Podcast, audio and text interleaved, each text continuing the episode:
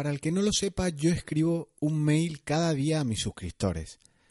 Y puede que consideres que eso sea spam, que eso puede cansar al que lo recibe, pero lo cierto es que mientras no aburras al, quien, al que está al otro lado, incluso lo diviertas, eh, trates temas que se sientan cómodos, en ocasiones incluso incómodos, se, se diviertan, trate cuestiones que sean eh, no tan teóricas de aportar valor, sino incluso cuestiones de la vida misma, ¿por qué se van a cansar? ¿Por qué se van a dar de baja?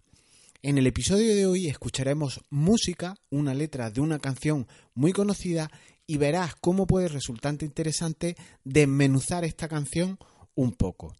Pero antes, para quien no me conozca y como siempre, previo a comenzar y a desmenuzar esta canción, debemos comenzar la casa por los cimientos y no por el tejado, y esto es presentándome. Soy Jesús Betmar del portal con el mismo nombre, lugar en la red donde tratamos temas de productividad, de efectividad y de cualquier cosa que pueda ayudarte a organizarte con foco.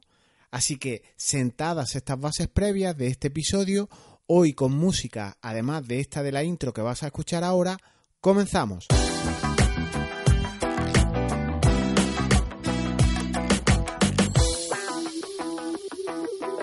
Recientemente he comenzado un proyecto nuevo que tiene buena pinta. Ya te contaré más adelante si cuaja, no te quepa duda, pero solamente apuntarte que va de tema de fotografía.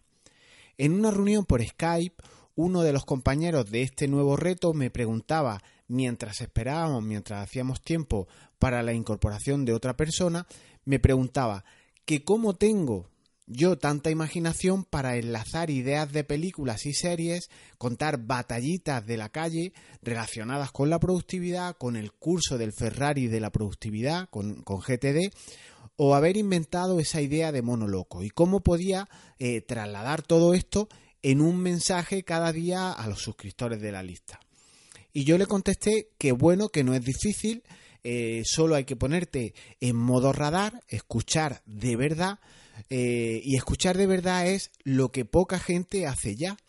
No porque hayamos perdido la costumbre de, escuchar a nuestros interlocutores o tengamos algún tipo de, invalidez de atención auditiva, sino porque estamos invadidos por completo de interrupciones y de distracciones. En estos días, mientras he salido a correr, he escuchado un montón de letras de canciones que dan eh, lecciones de productividad magistrales, combinan con muchas cosas y por ejemplo en este audio vas a escuchar cómo una canción puede tener importantes lecciones de productividad. Así que abriendo ese radar, escuchando todo lo que tienes a tu alrededor, pues puedes sacar una historia para contar en tu boletín si es la periodicidad que quieres tener para con tus suscriptores. En una de estas canciones que escuchaba a ritmo, como tú bien sabes, que yo corro a trote cochinero, decía así, y para que veas que este audio, que muchas de las cuestiones que incluso escuchamos en canciones, pueden aplicarse al producto que sea que tú quieras promocionar, que estés vendiendo. Aplica esta canción, pues por ejemplo, a cuestiones como pueden ser productividad, coaching, fotografía, formación, etcétera. Vamos a escucharla un momento y ahora la comentamos y la vamos desmenuzando poco a poco.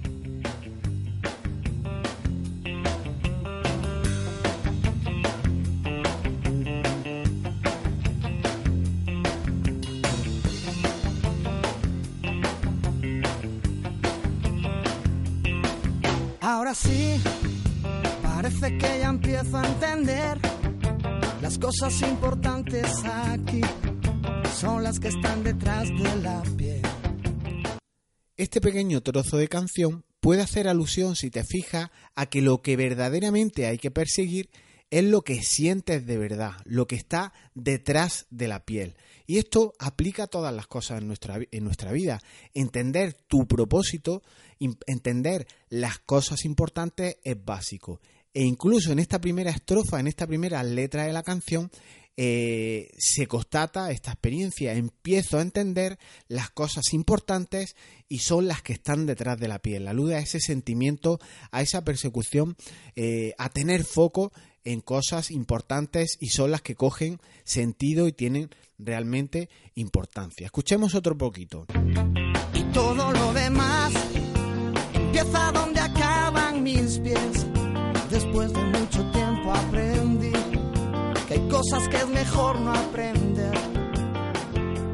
Fíjate en este trozo que hay cosas que si no van a tener proyección real en tu vida, ¿para qué quieres aprenderlas? Hace reflexiones eh, importantes de que hay cosas que es mejor no aprender. Con el tiempo irás aprendiendo y qué merece la pena realizar y qué no. Y esto se consigue después de mucho probar, ¿no? Después de aprender y hacer, aprender y hacer, y descartando qué es lo que, lo que no te llena, por ejemplo, qué es lo que no te hace sentir, y evidentemente llegas a conclusiones importantes de que hay cosas, como dice la canción, que es mejor no aprender, que es mejor no aplicar, que es mejor no proyectar, porque puede que no te, estén produciendo, no te estén reportando eh, beneficio ninguno. Incluso aquí hay una máxima que en las inversiones que hagas de tiempo o de dinero en tus proyectos sería eh, trasladable el determinar qué beneficio o, o, por cuánto vas a triplicar esa inversión que hagas para así determinar qué es lo que es mejor aprender y qué es lo que es mejor no aprender y por tanto aplicarlo a tus proyectos presentes o futuros. Sigue diciendo la canción. El colegio poco me enseñó.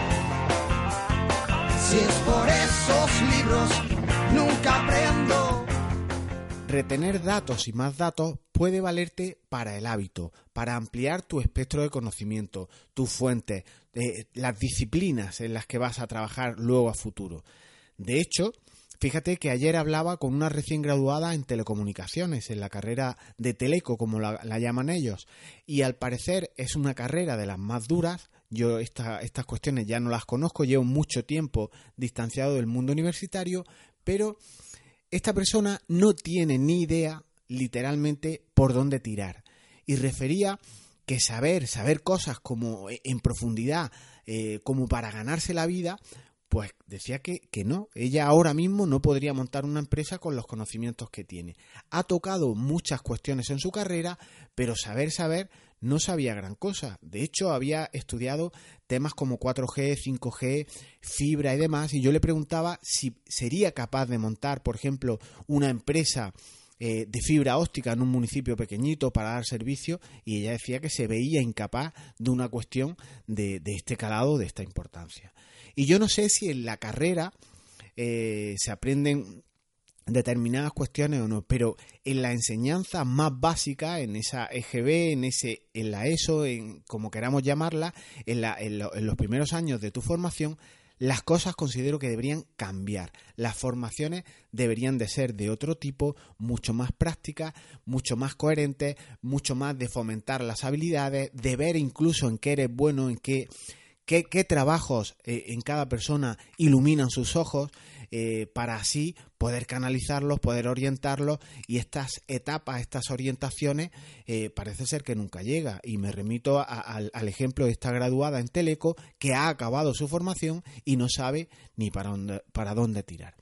Escuchemos otro trocito del audio, este tan interesante.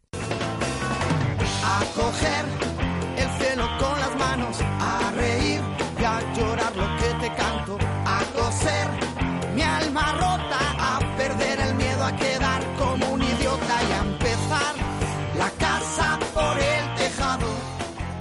Es interesante esto de reír, de llorar, de intentar coger el cielo con las manos, es la vida misma, es tu particular andadura, es esa persecución de tus sueños. Alude también a lo de empezar la casa por el tejado. Fijaros que qué frase con, más eh, enjundia, con más contenido, con más importancia, porque suele ser lo habitual y en cierta manera ya lo hemos comentado. Ese miedo a quedar como un idiota, también como dice la canción, te hace precisamente estar siempre en zona de confort. El resto de tu vida eh, quieres estar ahí y por tal de no afrontar esos miedos, el temor a hacer el ridículo, a pasar noches sin dormir, eh, siempre estamos a resguardo siempre estamos haciendo eh, el avestruz productiva. La canción, como bien sabéis, es La casa por el tejado de Fito y Fitipaldis y ilustra, ilustra de una manera muy interesante cuestiones relacionadas con productividad, con coaching, si os fijáis, alude a muchas cuestiones que pueden ser aplicables a muchas áreas de negocio, a muchos nichos, a muchos sectores. Las canciones, las películas, citas, curiosidades, cosas que tú has vivido son relacionables, son contables, son trasladables en boletines que tú puedes enviar a tus suscriptores como yo hago cada día. Y solo hay que poner ese modo de escucha, estar atentos y luego a partir de crear contenido, pues enlazarlas, cazarlas, eh, maridarlas, marinarlas con asuntos de los que quieres hablar. Y esto es lo que la gente quiere realmente cuando se suscribe a un boletín. No que le cuentes eh, cuestiones muy técnicas, cuestiones eh, muy sofisticadas en relación con un producto. Así la gente cuando ve un, boletín, un newsletter, le llega uno y otro y otro y siempre, siempre se habla de lo mismo, de cuestiones muy técnicas. Es evidente el tema de que se quiere vender. Yo también quiero vender cursos, pero eh, no tiene que ser una cosa tan, tan, tan descarada, ¿no? Yo aludiría a que la gente lo que quiere es reír, quiere llorar, preferiblemente el llanto que sea de, alegría, quiere disfrutar, quiere no tener miedo. Eh, incluso yo no quiero tener miedo, yo no tengo necesidad de vender y estas cosas incluso se trasladan en los, en los mensajes que trasladas cada día a tus suscriptores. Eh, fijaros esta idea de, de que todo pega. ¿Cuántas veces no has escuchado ese perro es como el dueño, porque ambos eh, son tranquilos. O incluso hay dueños que tienen perros de estos, de los llamados razas peligrosas, y los asocias directamente a el dueño y el perro con ese carácter agresivo. Ese es un, maridaje, una unión de una persona porque la vez determina, con un determinado animal que tiene unas connotaciones, generalizamos y tratamos tanto a dueño como animal de la misma manera. O aquella cuestión que dice, su esposo es igual que la esposa, forman una gran pareja, se compenetran muy bien. Y luego, eh, fíjate que esta idea es de que las dos personas coinciden en su manera de ser, pero está también la cara B. Ese que dicen son como el agua y el aceite, pero se complementan, porque aun siendo diferentes, por ejemplo, uno es muy ordenado y otro es un desastre. Todo pega si lo logra, si logra sacar ese jugo, si logra enlazarlo o maridarlo de la manera que tú más o menos quieras. Lo importante, en este caso, para ser más efectivo, para lograr tus objetivos, es no hacer que todo pegue o no, sino hacer aquello que más impacto tenga en esa consecución, en ese logro de las metas que tú estás persiguiendo. Y resulta en eso que te comentaba minutos atrás, que yo he salido varios días atrás a correr, recuerda, a trote cochinero, y siempre me surgía la idea de hacer un podcast con este contenido, con esta canción que hemos tratado hoy, que hemos escuchado en unos pequeños trocitos de Fito y Fitipaldi. Pero ¿qué ocurre? Pues lo que tú ya sabes y experimentas a diario. La mayoría de las ideas que tienes nunca llegan a realizarse. La semilla de cada idea, ese pequeño pensamiento que te asalta de vez en cuando acerca de algo incluso que has, pensado que es brillante, se convierte en efímero, viene y va con cualquier cosa que, que, en tu entorno llega de momento. Un email, una llamada, una tarea, una piedra que saltar mientras vas corriendo, alguien que se te cruza en el camino y lo saludas y ya te has vuelto a distraer y ya has vuelto a olvidar esa idea que podía ser algo brillante, pero que como hemos dicho es efímera en su integridad. Otras veces la idea te motiva, te emociona, disfrutas pensando en ella, sufres incluso el, no estar haciéndola o el no estar llevándola a cabo y te vuelve a ocurrir. Pasa la idea y se vuelve en efímera. Pasan unos segundos, vuelves a entrar en tu modo rutina, decae esa excitación, esa emoción que te provoca una idea y con el tiempo la idea termina cayendo en el olvido. Y esto se vuelve rutina, rutina, rutina. Olvidamos, olvidamos y se vuelve todo efímero y efímero. Y esto es algo que yo hoy he evitado esta, esta, este carácter efímero de una idea que tenía, como era la canción, como hablar de tema de productividad a raíz de una, una canción que yo escuchaba mientras iba a correr, y hoy la he hecho, eh, la he cristalizado, la he formalizado y tiene una forma, tiene, se ha creado en formato podcast, en formato audio, como es el que está escuchando. La, la letra de la canción obviamente continúa, te recomiendo escucharla porque es interesantísima, es motivadora, incluso te puede valer para eh, echar una carrerilla. Y hay que perder el miedo a quedar como un idiota, como dice la canción.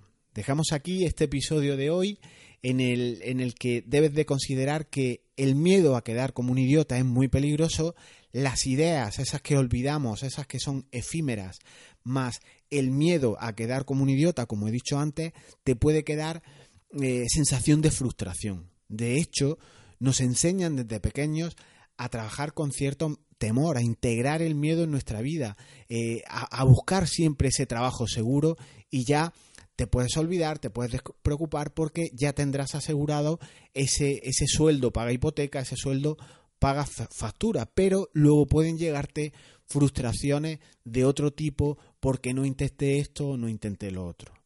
El dinero va y viene, pero las oportunidades en tu vida son limitadas. Así que igual eh, el tiempo que tienes también es muy acotado y debes de poner en práctica estas oportunidades de las que hablamos.